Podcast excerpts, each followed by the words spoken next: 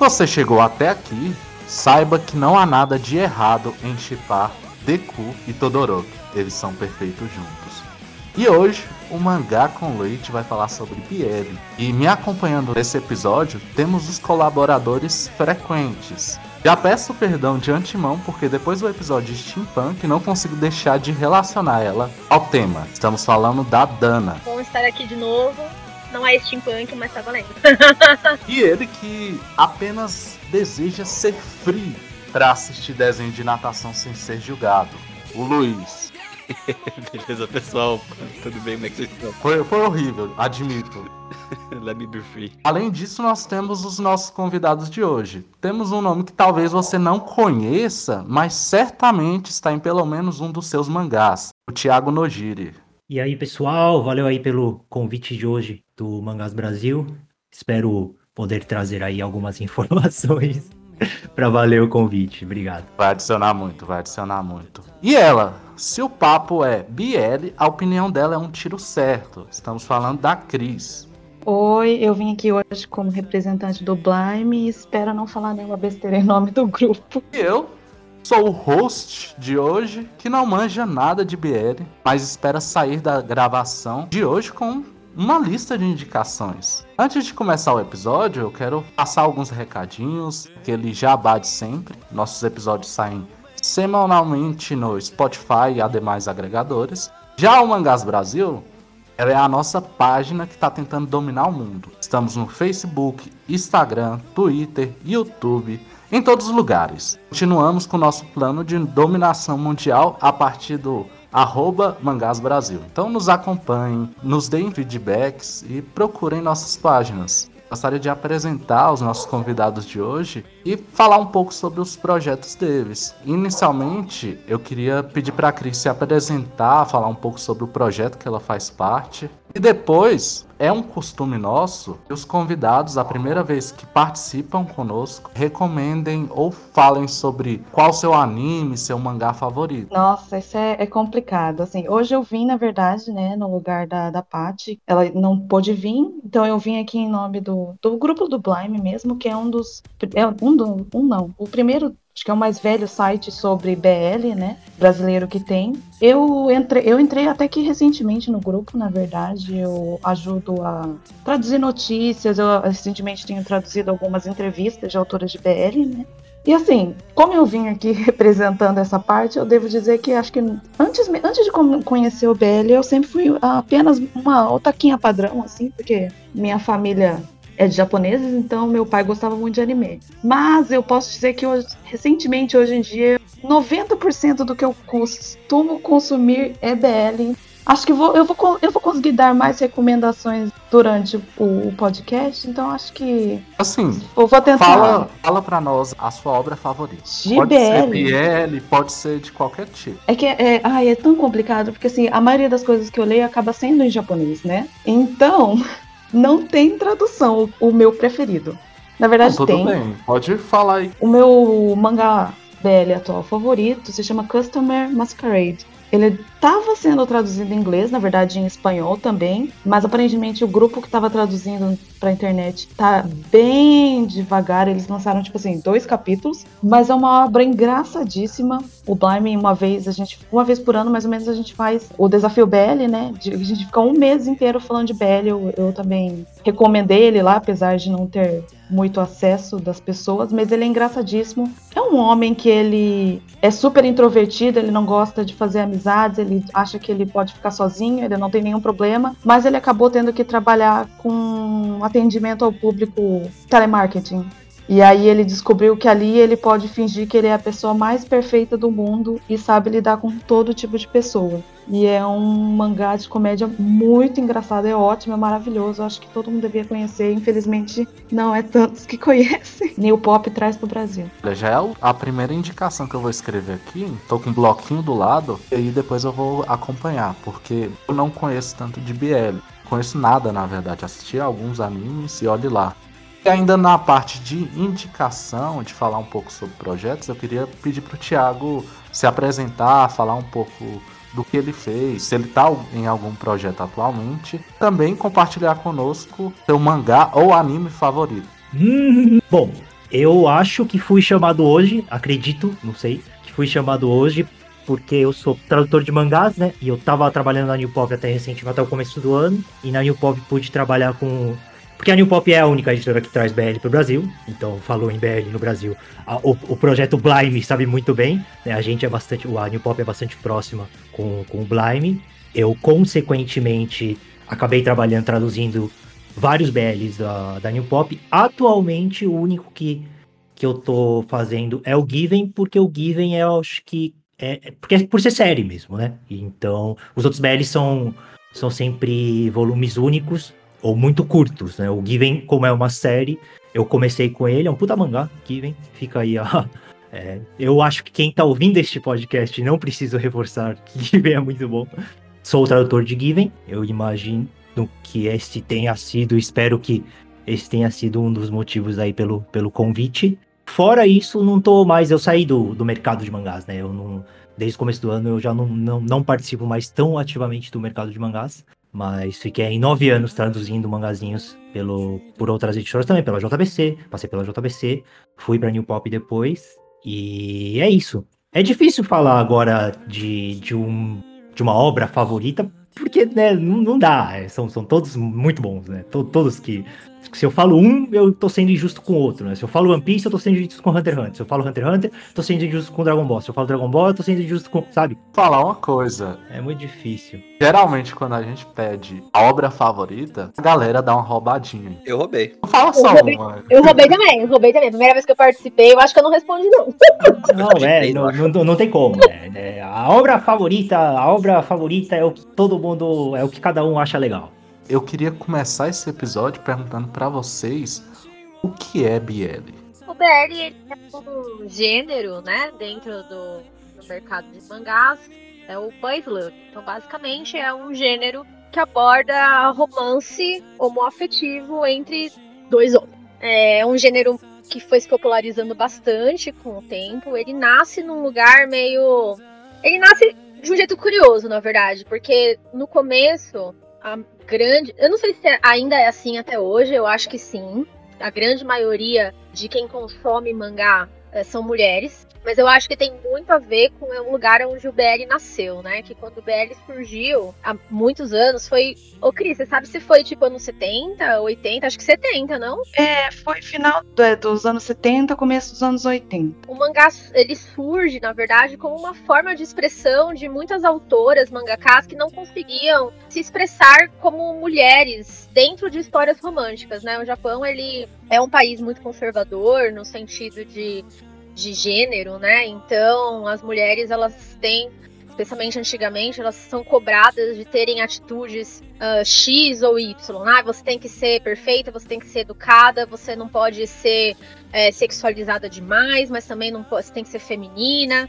E na realidade não é assim, né, que as mulheres se sentem por dentro. Então, eu, quando os primeiros mangás que, que surgiram dentro desse gênero do boys love, eles tinham muito essa expressão de quem as mulheres queriam ser e não podiam. Então, elas criavam personagens que eram mais parecidos com elas, mas eram representadas por homens, apaixonados por outros homens. Então, a gente tem no começo do boys love duas figuras muito fortes de personagem, né, que são os semês, que são os, os, ativos, vamos dizer assim, né? Que é a figura, entre aspas, masculina da história, né? É ele que é que vai atrás, é ele que, que fica por cima, literalmente, né? É ele que é o, o, o ativo da relação em todos os sentidos. E a gente tem o que, que é o passivo, que é esse personagem mais delicado, mais feminino, que é o, o ai, o que fica de bochechinha rosadinha, né? Que olha pro outro apaixonadíssimo. O BL, ele nasce desse lugar. E com os anos, né, é, isso fez muito sucesso na hora. As mulheres ficaram loucas com isso, se identificaram muito com esse tipo de romance, porque como personagens masculinos, eles são livres para fazer o que eles quiserem, né? Então, eles fazem sexo quando eles querem, eles pegam na mão, eles beijam, muito mais desenvolvido do que se você pegar um romance hétero, né, dentro da, do, da, da comunidade japonesa, dentro da literatura japonesa, enfim. Mas, conforme os anos foram passando, esse gênero ele foi também se modernizando, se adaptando. sendo realmente, de fato, como você falou, bem curto, o termo BL é usado para mangás que são publicados em revistas que focam nessas histórias de relacionamento entre dois homens, né? E realmente o, o público-alvo é majoritariamente feminino. Na verdade, isso vale como para qualquer outro tipo de mangá, né? A gente fala que shounen é, é o público-alvo é masculino, infanto-juvenil, mas obviamente não é só esse tipo de pessoa que lê, né? Então isso se aplica ao BL também. Eu acho que uma coisa que eu queria falar do BL, que eu acho que é uma coisa que é importante ser citada, apesar de ser meio cansativo já, é a gente tentar falar um pouquinho da diferença de BL, Yaoi e Shonen Ai, que eu acho que é uma coisa que todo mundo até hoje confunde e eu queria tentar espalhar isso o máximo possível. Acho interessante, porque é uma das dúvidas que eu tenho. É, então, eu vou tentar não ser muito longa, porque apesar de tudo é uma história muito grande. Então eu vou tentar ser bem. tentar encurtar o máximo possível. Mas começando pelo termo do yaoi, ele é um termo que surgiu dentro das obras amadoras independentes, os famosos doujin, né? Então, ele foi, na verdade, o começo dele foi lá por, pelos anos, lá por 79, que uma autora lançou um doujin chamado yaoi. Só que o significado de yaoi era de perseguindo a noite. Mas ela meio que brincou com o título da série dela, falando que significava sem, clima, sem clímax, sem conclusão e sem sentido.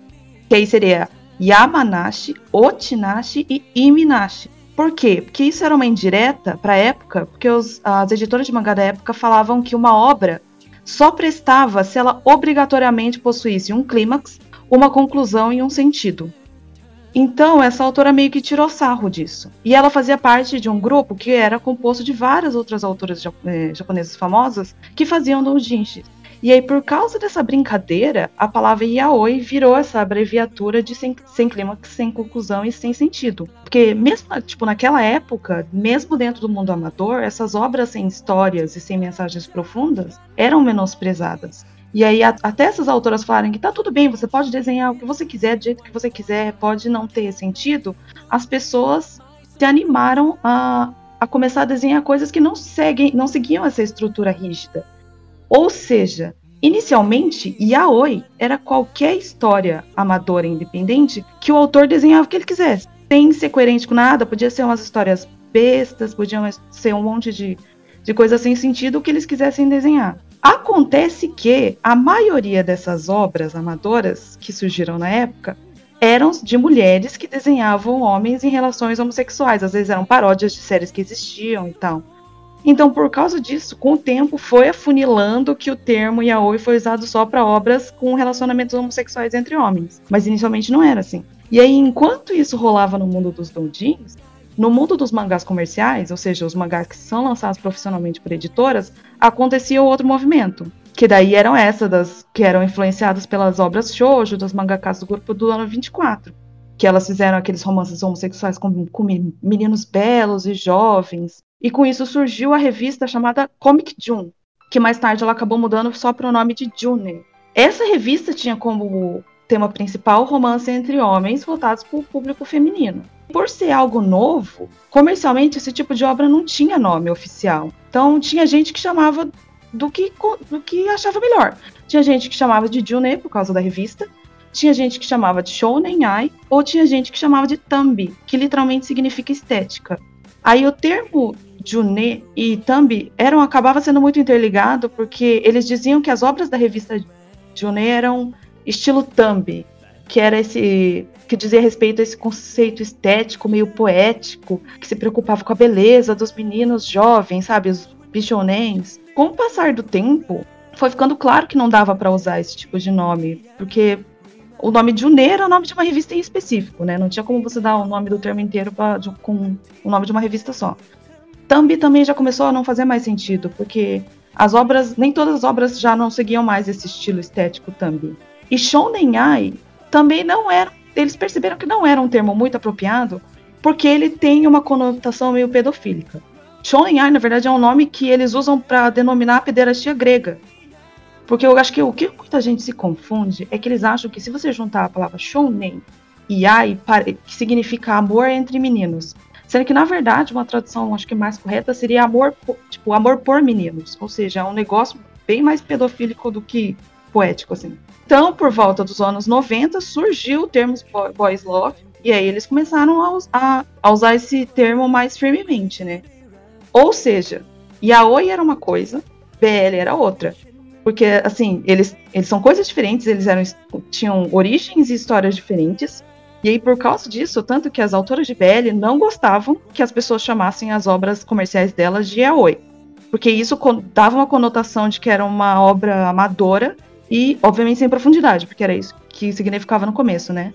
Acontece que aí, com o passar do tempo, até as obras que eram amadoras começaram a usar o termo BL e o termo yaoi também foi morrendo aos poucos. Porque além de ser mais fácil todo mundo usar o mesmo termo, BL, mas também porque o mundo dos doujin também começou a crescer. Ele começou a ficar cada vez mais variado. Tem muitos doujins que não se resumem mais a coisas sem coerências e sem clímax. Tem, tem história, então eles achavam que, que o termo yaoi também não, não, não cabia mais. Então, atualmente, é tudo BL. Assim, tem gente que fica, ai, mas eu não posso mais chamar de yaoi? Pode, se você quiser chamar de yaoi no Brasil, você pode. Você quer chamar de Chiquinho? Você pode. Mas eu acho que as pessoas precisam entender que, assim, não é a mesma coisa, a gente não pode ficar espalhando informação errada, porque infelizmente é isso que acontece muito aqui no Brasil e acho que no Ocidente, como no geral. Não, não sei nem o que dizer depois dessa aula de história editorial aí, porque foi bem legal. Hein? Eu não tinha essa percepção. Aproveitar que a gente tá falando do que é BL, e aí eu vou estar tá naquele caminho de ser a pessoa que mais desconhece aqui, provavelmente. O Thiago, ele, ele trabalhou com várias obras. Trabalha numa que enxerga como uma das mais importantes atualmente. Até interessante ver a percepção dele. Você quer falar um pouco antes, Tiago?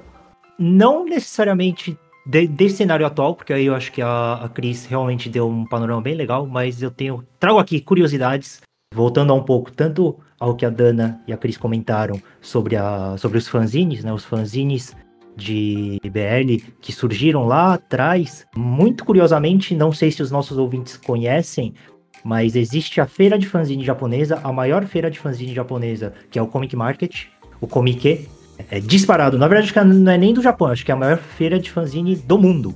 Lá é onde, onde o negócio acontece.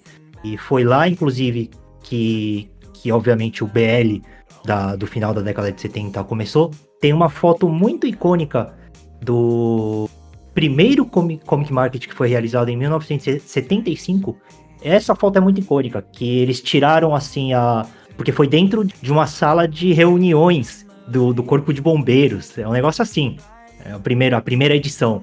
E só tinha mulheres. É só mulher fazendo fanzine. Não, não tem homem, assim. Se você vê a foto, é só grupos de mulheres, coletivos de mulheres fazendo, fazendo fanzines. É realmente essa, essa história aí da origem de, da, das mulheres que, em vez de, de produzirem mangás comercialmente, em vez de fazerem contrato com editoras produzirem comercialmente, é, apelarem, é, irem para a produção independente para fazer os próprios fanzines, os doujinshis, e venderem nesse tipo de feira. Então, o Comic Market hoje, se é a maior feira do mundo, foi 95% graças aí à participação do, do, do BL, né, das mulheres, e, e, consequentemente o BL pelo todo o background que a, que a Cris falou, Todo mundo aqui deve conhecer o grupo Clamp, né? o Clamp que, que, que, fez aí Sakura, que já saiu, que o, que o Brasil adora essa porra de Clamp aí. Nossa senhora, é Clamp todo ano, todo ano tem, tem, tem Clamp novo saindo.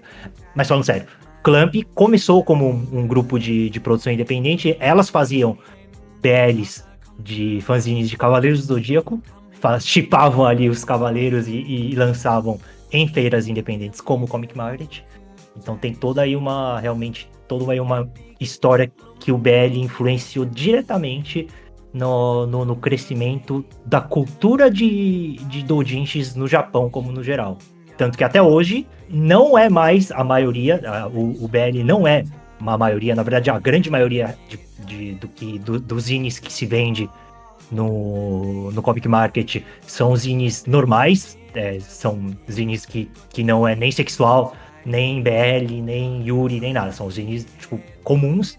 Tem um dia especial do BL, acho que é o terceiro dia do, do Comic Market, é o dia especial do BL, em que todos os coletivos que são especializados em, em BL vão lá e vendem seus indies, né? Então é, um- é uma história bastante curiosa aí de, de como rolou essa evolução, como começou do cenário independente e foi se alastrando para o cenário comercial é, profissional até chegar ao que vemos hoje, em que a gente tipo vê anime, desenho na TV, velho. TV aberta tem desenho de relação homoafetiva, sabe? Inclusive, o, a Comic é importante pro BL até hoje, assim.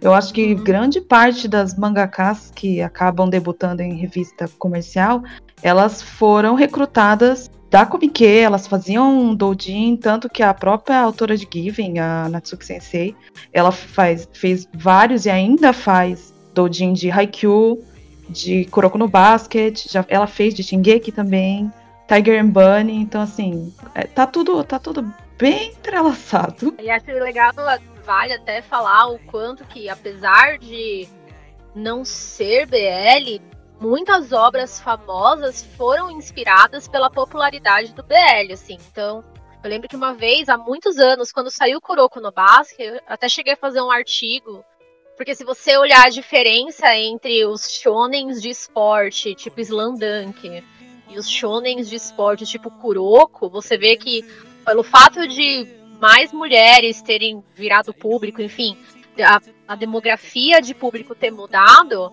essa parte mais da estética, até que a Cris fala, né, dos bichones, dos meninos bonitos, começaram a permear dentro do, do, dos animes e mangás mainstream, assim.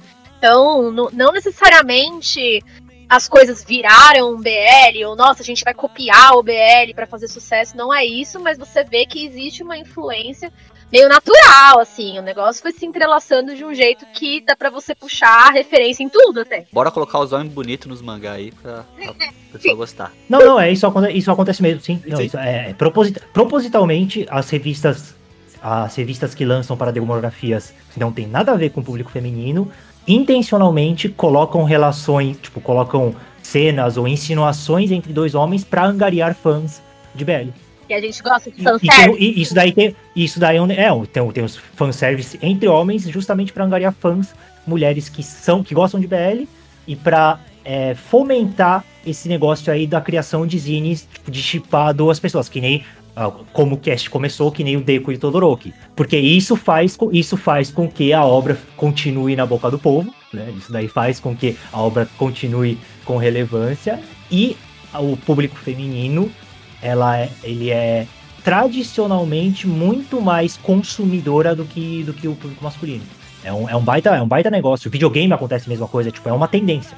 É uma tendência japonesa de, de estar sempre de olho nesse, nesse fanservice mesmo, para a, a força que é o que as leitoras de BL.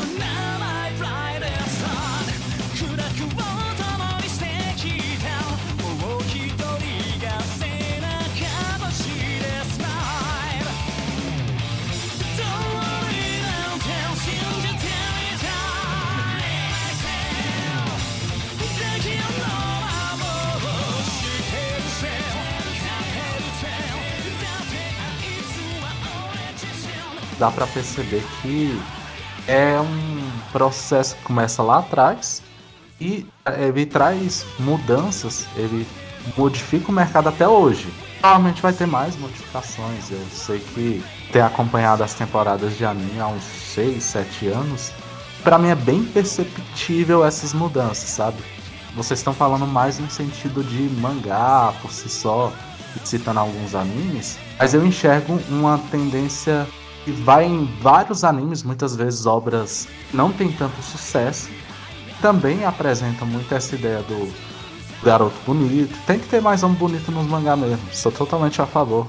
Essas modificações para mim ficam bem perceptíveis, não só no sentido de mudança de traço, personagens mais bonitos, mas também de insinuações ou personagens que eles são homossexuais dentro de alguma obra que talvez você não esperasse que tivesse um personagem assim. Por exemplo, eu tô tentando lembrar agora o nome. mas Tem, tem um Arém que foi bem popular. É, como estrutura, e eu, e eu tenho as minhas opiniões fortes quanto a isso, mas o Arém como estrutura, é, porque é arquétipo, né? Um Arém sim. foi, foi. O Arém é, um- é uma coisa que, que, que tem que estar dentro daqueles moldes. Sempre vai ter uma personagem do cabelo preto comprido, a loirinha que é tsundere, a menina que é a, que é a melhor amiga de infância, sabe? Então, o Arém, ele tem que seguir esse arquétipo. E um dos personagens que está inserido nesse arquétipo são o aquele melhor amigo homem, né? Muitas vezes é o melhor amigo homem do, do protagonista, que tem aquele jeito mais efeminado, tem aquele jeito mais, sabe, que, que claramente não demonstra só o, só o interesse de amizade, né? Esse cara, ele sempre tá inserido dentro do, do aquele personagem que é, que é Digo mudanças, mas no sentido de você desconstruir essa, esse personagem. A obra, ela te apresenta ele como um personagem. E isso é um problema que eu ainda enxergo muito em obras japonesas. Você vai lá e constrói um personagem totalmente caricato. Com o tempo tem saído personagens que não são caricatos. Infelizmente, a maioria o... ainda são caricatos, né? Não tem o. O Akame ga Kill?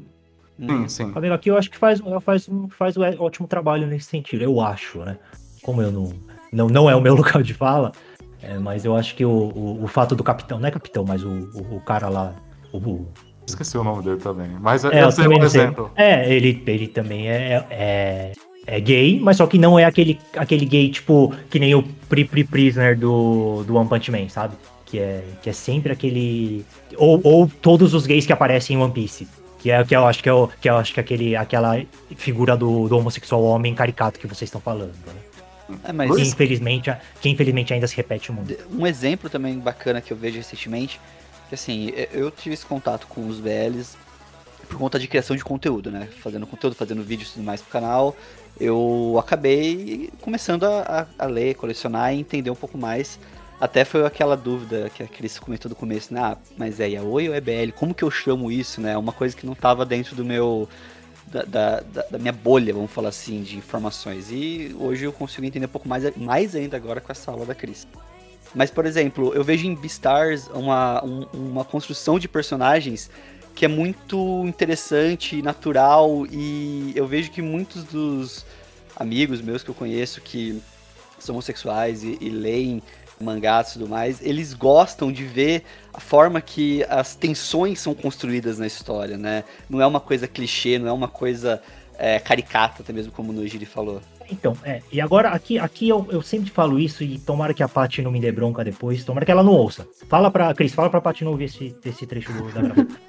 Mas eu não vejo o BL, ou pelo menos o mercado japonês não vê, mas é, infelizmente é, é isso que acaba sobrando. Eu não vejo o BL como uma obra voltada para os homossexuais. O público-alvo é claro, o público-alvo é, são mulheres cis, hétero cis.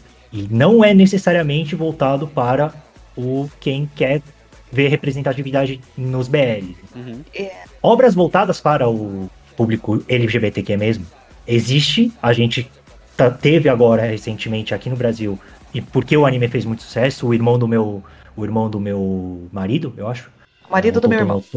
marido do meu irmão, o Todo Notou, que, que aí sim é um romance sobre dois seres humanos que são LGBT e que estão ali, sabe? Que talvez o público. Tá, claro que eu acho que tem, existe uma intersecção entre o público LGBTQ+, consumir esse tipo de... Né, consumir o BL, porque é a única coisa que tem sobrando, sei lá, né? Não, não, não, não se faz, as editoras ou os, os autores, as editoras não investem em obras que não teriam retorno, ainda existe para o imaginário geral. Eu não, eu não acho que, eu acho que já se desconstruiu muito, mas acho que para o imaginário geral ainda existe muito aquele negócio da fetichização da relação homoafetiva em BLs que são lançados, né? Porque eu, acho que é o que as, as editoras acham que é isso que está vendendo, sabe? Eu concordo e discordo de alguns pontos.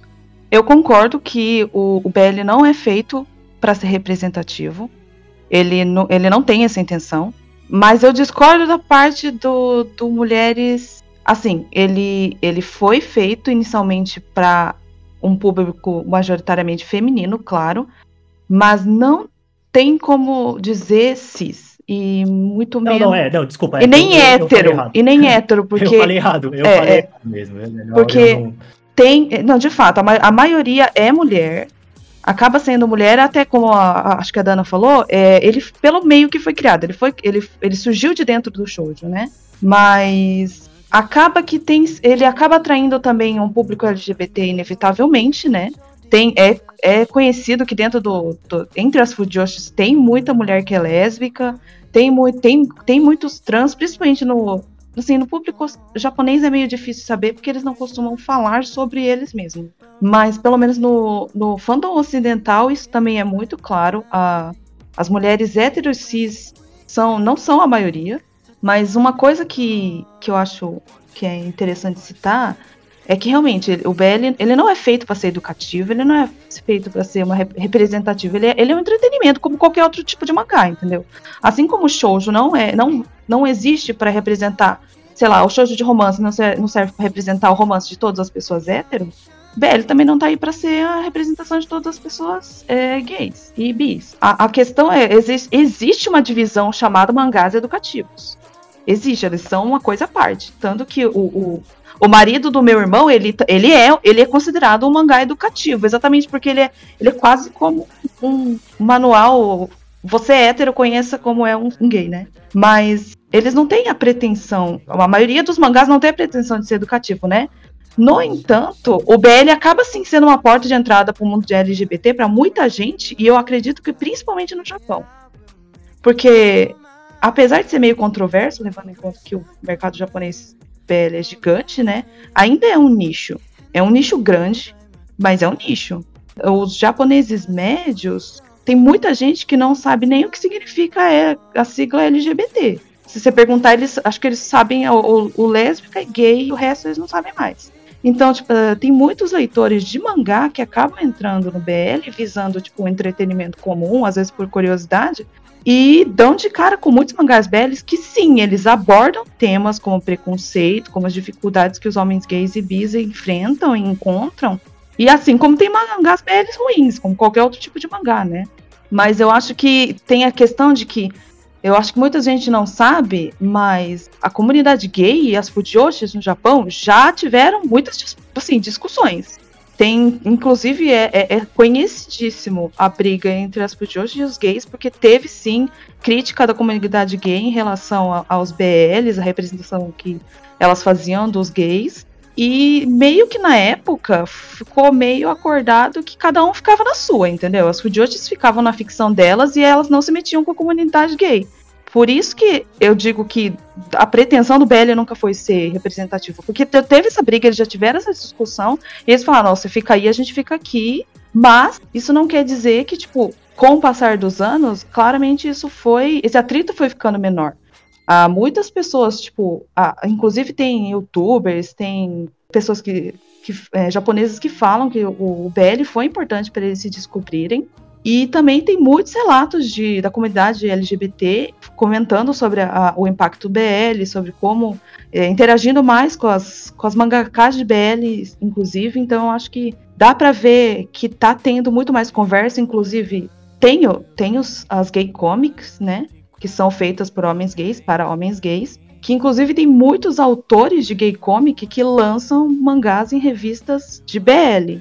Então, essa, essa linha que existia entre o que é feito por gay para gays e o que é feito por mulheres para mulheres está começando a cada vez mais ficar fina e eu acho isso um, um, movimento bem interessante para ser citado também. Não, eu, eu, eu, concordo, eu concordo que realmente tá, tá. É que não foi esse o começo, né? o começo foi porque realmente a gente ainda, ainda estamos num estágio em que nos espantamos quando vemos esse exemplo, por exemplo, de personagens gays bem, bem construídos, né? E estamos aí o quê? 50 anos com a história de BL se surpreendendo só agora, então alguma coisa só tá mudando só agora. Então foi mais, foi mais nesse sentido. Eu não tô, tô desmerecendo o BL como entretenimento, ou colocando. Ah, tô não, sim. É que eu acho que a, eu tô perguntando se o BL tá sendo educativo ou não. Não, não, Esse- não, não, não, realmente sim. é Eu, eu só quero deixar. É que, é que isso é uma crítica que existe bastante. É uma coisa que as pessoas exigem do BL que eu acho que é. Eu acho compreensível por uma parte, mas eu também acho complicado. Porque parece que as pessoas têm um, um, uma cobrança em cima do BL que não. Eu, eu acho que é errado. Você não pode cobrar do BL porque o bagulho não foi feito pra isso. Isso Não, isso é- sim, exatamente. Eles, não tem, não tem, não tem discussão. É que eu acho que muita gente não imagina, não sabe, como eles não conhecem, né? Tipo, a história, como é que funciona as demografias no Japão, as pessoas acabam cobrando coisas. E não sei, eu não sei o que acontece, mas as pessoas parecem que elas cobram muito mais do BL do que qualquer outro tipo de demografia. Parece que o BL precisa ser muito Entendo perfeito. a sua frustração, né? entendo a frustração da comunidade, da comunidade leitora de BL, porque existe um preconceito mundial, principalmente em países como o Japão ou o Brasil, que ainda tem uma, um ataque muito grande contra homossexuais, né? É, Eu entendo essa frustração e parecer que é, que é realmente maior, mas eu acho que proporcionalmente falando, não dá pra comparar ao, às críticas que são feitas com- contra shoujos, o tênis, Eu lá. não digo nem em relação a pessoas de fora do BL, eu digo de dentro do fandom. Ah, É, é uma crítica que eles. Parece que por algum motivo os próprios fãs cobram que o, o, o BL seja um tipo de mangá superior e sem falhas. Mas isso é impossível. Tipo, ele parece que, não sei, exatamente por sofrer os romances homossexuais sofrerem um preconceito externo ba- bastante forte, o fandom mesmo cria uma proteção de que a gente que eles precisam que todos os mangás do gênero sejam extremamente perfeitos, que todos os personagens sejam extremamente perfeitos e não que não haja falhas. Mas isso é impossível, porque toda mídia tem seus problemas. Nada vai agradar todo mundo. Então é isso que eu digo. tipo, é- é, as pessoas precisam entender isso às vezes. Que o BL é igual a qualquer outro mangá. Sim, com certeza. Eu acho que a mudança que o BL tá passando agora tem muito a ver com a mudança da própria sociedade japonesa, né? Então a gente tá falando de uma sociedade que realmente não fala sobre as coisas, não fala sobre temas sensíveis, um governo que não incentiva esse tipo de conversa, né? Eles são muito conservadores, tradicionais e enfim. Mas, ao mesmo tempo, tem toda uma geração nova que tá afim de falar sobre isso, né? Por exemplo, Parada Gay de Tóquio não é a maior do mundo, mas ela existe ela, e ela tá crescendo. Não agora, né? Com o Covid, mas assim, ela tava ganhando mais força, mais gente falando sobre isso, documentários aparecendo aqui e ali, mais visibilidade do que tinha antes. Então eu acho que isso faz parte do processo. Ao mesmo tempo, eu não acho realmente que o BL nasceu ou vá assumir essa função de representatividade, porque ele realmente é uma mídia de entretenimento. E ele tem os seus, é, seus pilares, né? E eu acho que esses pilares, que não são os pilares da representatividade, então, por exemplo, a gente sempre vai ter os caras bonitos, a gente sempre vai ter os arquétipos, porque a gente tá falando de uma construção de história de mangá, né? Então a gente sempre vai ter. O que acontece, que eu acho ótimo dentro desse meio, é como a gente vai começando a se desprender de padrões e estereótipos tóxicos, né? Então, tipo, por exemplo, ah, o que acontecia muito em mangá BL antes, que era relação não consensual, era dar aquela forçada na barra, padrões certinhos de quem é o passivo, tem que ter esse, esse, esse papel. Ah, então quem é passivo tem que ser mais baixinho, tem que ser mais delicado, tem que ser feminino. E quem é o ativo tem 8 metros de altura, 25 metros de ombro.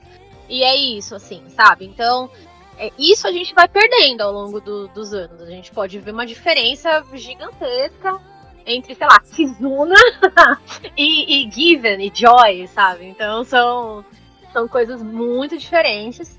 Quem não conhece, digite no Google e vai ver só no traço como é muito diferente. Não, eu acho, eu realmente eu acho que tá. É óbvio a mudança, né?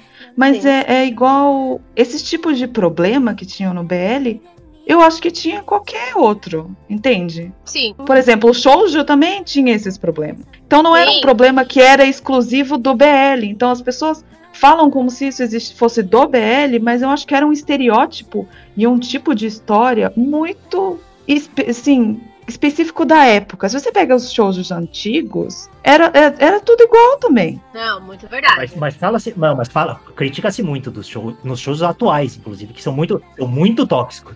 São muito tóxicos. As pessoas criticam muito o BL, mas se você for ver de, de, de mudanças, o BL sofreu mudanças que outros, as outras demografias fizeram muito mais devagar. O BL muda muito rápido.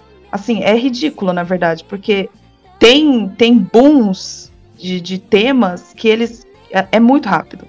E sai. Eu, eu, eu, pro Blime eu faço um post todo começo de mês com todos os mangás que vão sair no mês, só de BL.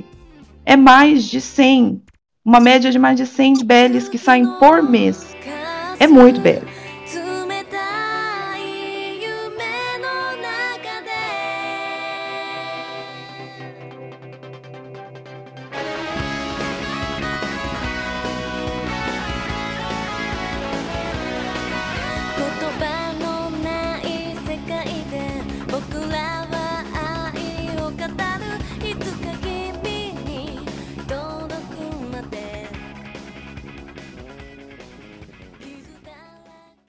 Queria dar uma retomada numa palavra, num conceito que vocês trouxeram antes.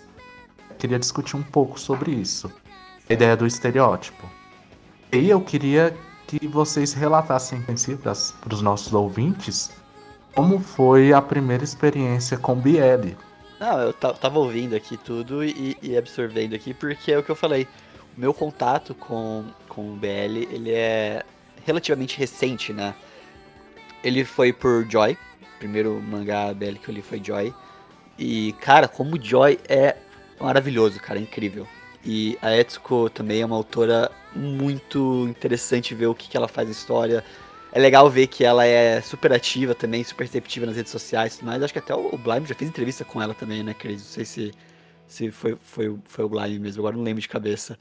Mas Joy foi o primeiro contato com- que eu tive, depois veio Given, é, e depois vieram outras obras também que ah, acabei descobrindo meio por recomendação, né? Porque o o que eu acho interessante do público em si, do, do público BL, é que, como a gente falou mais atrás, são muito ativos, né? São muito participativos nisso. Então, é, sei lá, o pessoal viu que eu li Joy e começaram a me recomendar um monte de coisa. Não, lê isso aqui, lê isso aqui, lê isso aqui, isso aqui é muito bom, você vai gostar, blá blá blá blá. E é muito bacana ver como que é, existe um entendimento né, do gênero em si, de quem acompanha mais ativamente, de saber falar, ó, não é, é, você não, por exemplo, você não pode é, é, classificar BL baseado, sei lá, num Titans Bride da vida. Não, não é isso. É, você tem coi é, você tem grupos e nichos diferentes para quem gosta de cada tipo de coisa. Então, ah, não, dentro do BL você tem uma gama muito grande de, de falar assim, subgêneros ou, ou, ou categorias ali de histórias que vai agradar um, vai agradar outro, e, e, e acho que isso que eu achei mais interessante, que a gente até tem nos shows, tem outras obras também, mas é, é legal ver como que o público em si, eles se entendem nesse sentido, né? Pelo menos a impressão que eu tenho de fora. Mas o primeiro contato meu foi com Joy, depois Joy Second, depois Given e assim por diante. É, Cris, você pode dar continuidade pra gente? Como é que foi essa primeira experiência? Assim, ah, só confirmando, sim, foi o, o Blime fez uma entrevista com a Itsuko. É, o, sobre o meu primeiro contato, nossa, eu acho que foi quando eu vi um pôster de Gravitation, se não me engano, na revista Animedo. Não sei se vocês conhecem. Na revista Animedo tinha um pôster de Gravitation e tinha, acho que uma sinopse pequena, assim. E aí eu fiquei chocada ao descobrir que aquela pessoa de cabelo rosa não era uma menina de peito pequeno. Aí, porque assim, eu não, eu nem sabia, na verdade, que esse- como era, eu, eu devia ter, sei lá quantos anos eu tinha naquela época, uns ca- 13. Eu fiquei, eu não, nem sabia. Animedou faz um tempinho mesmo. Faz um bom tempo. Eu fiquei. Eu nem sabia que esse tipo de, de anime existia. Então, assim, eu fiquei mais chocada em descobrir. Porque eu não, eu não- eu não descobri o BL, eu descobri que existiam romances. Existiam animes com romance entre homens. Mas eu não cheguei aí atrás nem nada. Eu acho que, na verdade, eu descobri mesmo. Eu entrei mais nesse mundo quando eu, eu descobri Loveless, que não é um BL, mas enfim. Tá, é, tá ali. E as orelhinhas de gato me atraíram. Eu falei, vou assistir esse negócio porque tem orelhinhas de gato, né? Quem sou eu pra falar que não? E aí eu assisti, mas antes de ser Fujoshi, eu era o motaquinho que gostava de Bleach e vários outros animes shonen. Então eu fiquei muito tempo, na verdade, no buraco dos chips, das fanfic, das fanart e do Jinshi ali. Até de fato eu ler um mangá BL. Então, assim, foi um processo muito gradual. E eu, eu não, não- nem chegava a interagir com o fandom, na verdade. E eu, e ao contrário de muita gente, eu comecei lendo mangá e só depois de muito tempo eu fui, ver, eu fui atrás dos animes que tinha. Mas depois disso foi, foi ladeira abaixo. Mas aí é o inevitável, quando a gente entra num, em um gênero que gostamos, numa demografia. A gente sempre acaba abraçando mais uma que outras, né? E aí eu queria chamar agora a Dana. Ahn, não, é. Eu eu conheci Boys Love em 2003, na verdade. Então faz bastante tempo, só que foi, foi meio curioso, assim, porque na verdade eu já lia vários mangás que tinham é, um apelo Boys Love, mas eu não sabia que isso era desenvolvido, assim. Então, em 2003 a gente mal tinha internet aqui, né, no, no Brasil. Ti- Não é que não tinha internet, tinha, mas era bem limitado, não tinha redes sociais, ninguém conversava sobre isso. Na época eu era muito fã de um mangá chamado Angel Century, da Kaori Yuki. E eu participava de um grupo de, de mailing list. Eu vou falar isso, vai parecer que eu tenho 68 anos de idade, mas assim. é, basicamente a gente colocava o nosso e-mail, tipo um grupo do Yahoo. Você colocava o seu e-mail lá e colocava as coisas que você gostava. E aí o Yahoo te recomendava grupos para você trocar e-mails com outras pessoas que também tinham aqueles gostos. Era assim, Caraca. era assim que era assim que a internet funcionava antes de existir Orkut e Fotolog, etc, né? E aí eu comecei a participar de uma mailing list de Angel Century e eu conheci vários amigos, um deles é meu melhor amigo até hoje. Ne- Nessa troca, né, tipo, de, de, de conversa, ah, eu amo Angel Century, ela também, ah, que personagem você gosta e tal. Uma amiga falou assim, ah, Deixa eu só te cortar claro, rapidinho. Esse Angel Sanctuary foi publicado no Brasil? Porque eu, esse nome, Foi. eu sei que eu vi Foi. em algum lugar. foi publicado no Brasil, acho que em 2005, assim. Eu lia em scanlation da internet, era dificílimo de achar. Tanto que essas mailing lists até me ajudavam a achar os capítulos mais recentes, né? São 20 volumes total, assim. O Angel Century, ele tem um lance meio BL dentro dele, né? Porque ele tem o romance entre um dos anjos, que é o Rociel, e o Catan, que era o, o como se fosse o guarda dele. Só que não é um, assim, é um romance bem nítido, mas não é o foco do mangá. Como o mangá tem 800 milhões de personagens, tipo, não tem como você, né, fazer um super negócio com todo mundo, mas era muito nítido assim. E aquilo sempre me deixou, nossa, né, gente, que que pra frentex esse mangá, tem um tem um casal gay aqui, né? E aí eu comentando sobre isso com uma das meninas da mailing list, ela falou assim: "Ah, tem um outro mangá da Kaori Yuki que chama Boys Next Door. E é um mangá, né, que tem eu nunca, ela falou, nunca li, mas eu sei que que é sobre um casal gay. Eu falei, gente, nossa, vou procurar. Aí cavuquei a internet, achei esse mangá. Acho que talvez hoje em dia ele seria cancelado no Twitter, sim. Mas foi o primeiro mangá BL que eu li, que era só BL, o foco era o romance, a história de um serial killer que se apaixona por um prostituto menor de idade. Por isso que eu disse que acho que ele ia ser cancelado no Twitter.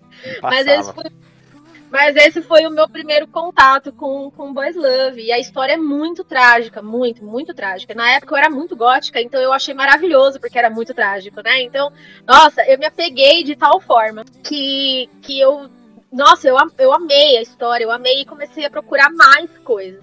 Só que até então nada era muito. Nada tinha, por exemplo, cenas mais 18, assim, né? Era- tinha lá o romance, era nítido que- o que eles estavam fazendo ali, mas tudo censurado, sutil, poético, né? E aí eu comecei a ver que nem tudo era assim, tão sutil e tão, tão poético, mas gostei mesmo assim. E aí, a partir daí, as coisas foram crescendo mais. E eu sempre gostei de escrever, né? Então eu comecei a escrever muita fanfic, eu comecei a participar ativamente de fandoms no Live Journal, isso lá para 2005, 2006, mais ou menos. E aí, hoje em dia, eu sou autora, né? De BL. Então, acho que a gente percorreu um caminho interessante. Nossa, eu, eu gosto de escutar esse tipo de história porque eu entrei de verdade, comecei a assistir, consumir anime, mangá, depois que eu tive internet, sei lá, isso foi. Isso faz 8, 10 anos no máximo. Então eu não tive esse contato com o primeiro momento do mercado. E eu sempre escuto essas histórias, imagino um rolê pra você achar um capítulo. Nossa, é um absurdo. Eu a gente tava conversando com, com a Valéria e, e ela conta desse rolê de a Valéria do Shoujo Café. Ela conta do rolê que foi pra encontrar a Rosa de Versalhes. Aí você me conta essa outra, outra história e eu sempre acabo pensando no trabalho que deve ser isso e como isso de certa forma deve trazer uma satisfação. Você acaba realmente consumindo aquilo durante muito tempo também pelo rolê de correr atrás. Porque deve trazer um sentimento bem legal, né? Com certeza, era um vínculo, porque dava muito trabalho, realmente. Então, assim, que nem eu li Boys Next Door em 2003. Se você me perguntar hoje, eu ainda sei umas 5 ou 6 uns cinco ou seis trechos de cor, assim. Porque. Também porque a gente não tinha tanta coisa pra ler, né? Você relia várias vezes a mesma coisa. Eu acho que também muda um pouco no nosso hábito de consumo. Hoje em dia você pode ler muita coisa, então acaba não lendo tão bem. Ou você lê, sei lá, uma vez na semana e às vezes não é tão legal. É, é um rolê que mo- modifica muito da experiência. Mas mais pra frente a gente traz um pouco esse tema. Eu queria escutar do Thiago agora como foi essa primeira relação dele com o BL. Até porque não foi só. Não sei. Foi a primeira vez que você leu um BL, até porque você estava fazendo o processo de edição. A primeira vez que você leu, Não, não. Eu tava inclusive aqui tentando lembrar exatamente quando foi o primeiro contato, porque é difícil. É o... o que acontecia muito são, tipo, obras que não são do nicho BL, né? Obras normais mesmo, e que fazem referência a BL, sabe? Então, é, a gente tá assistindo anime assim, tem aquela personagem que é viciada em BL e tal. Tem aquela personagem que é, é mangaka. Isso acontecia muito, tipo, é um tema muito pre- era um tema, sempre foi um tema bem presente, mas eu acho que eu nunca cheguei a correr atrás especificamente de algum, né? você fala desse E- esquema da personagem, me lembra uma personagem de Genshiken. Sim, sim. E- Ela é um, é um excelente exemplo. Na verdade, foi ótimo você falar do Genshiken, que eventualmente eu ia comentar, porque a segunda temporada, entre aspas, a segunda temporada do Genshiken é focado 100% na, na produção de ZNBL, né? Tem, ele, ele traz muito, muitas, é, muitos insights bastante interessantes para quem estiver interessado em, em saber mais de como que é o cenário independente BL no Japão. Eu acho que o Genshiken, segunda temporada, é, é, um- é uma leitura obrigatória, porque, nossa, é, é muito assim. É muito interessante. Na primeira temporada tem a, tem a Ono, que é a, que é a personagem que é a, a, a cosplayer, né? A cosplayer que ama BL. Então, então, esses tipos de contato eu tinha muito, mas pra pegar e ler mesmo foi depois que eu entrei na New Pop. Depois que eu entrei na New Pop, agora não vou lembrar qual que foi o, o primeiro, né? Que, que, eu peguei ali pra dar uma, uma editada ou revisada, mas é certamente algum dessas dessa última leva aí da, da New Pop. O Joy foi um dos primeiros, não foi o primeiro, mas foi um dos primeiros porque fu- fui eu que indiquei.